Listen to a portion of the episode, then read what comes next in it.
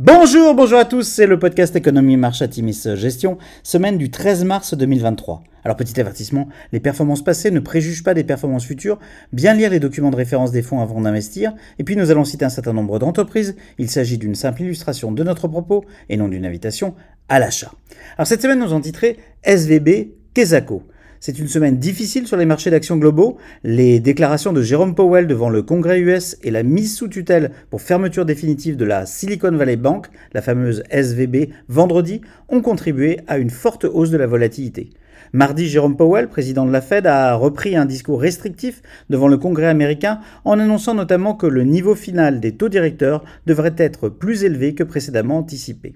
Vendredi, les autorités fédérales américaines ont pris le contrôle de la Silicon Valley Bank, banque confrontée à une sortie massive de ses dépôts après des pertes significatives sur son portefeuille obligataire et l'impossibilité de lever de nouveaux capitaux. Cette faillite, la plus importante depuis celle de Washington Mutual en 2008, crée une incertitude sur le secteur bancaire et les entreprises de la tech US clientes de la banque.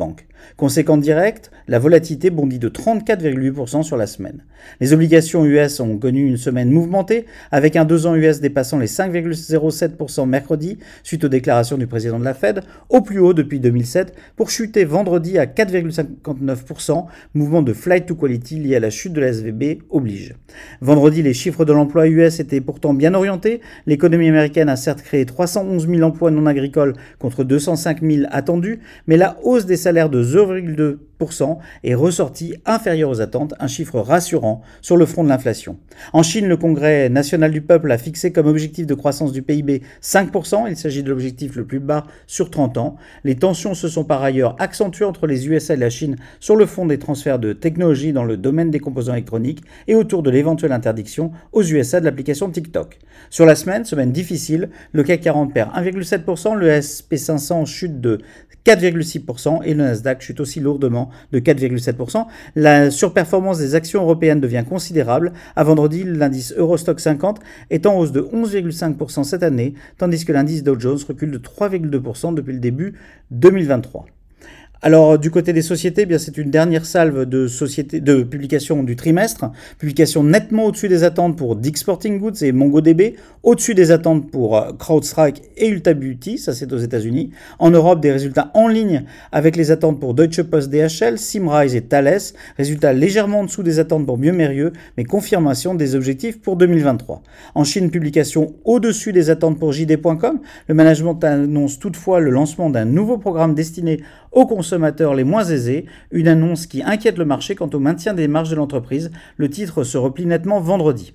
Alors à venir, les chiffres d'inflation américaine, CPI, seront publiés mardi et regardez de très près. Il s'agit en effet de la dernière statistique majeure publiée avant la très attendue réunion de la Fed du 21 mars prochain.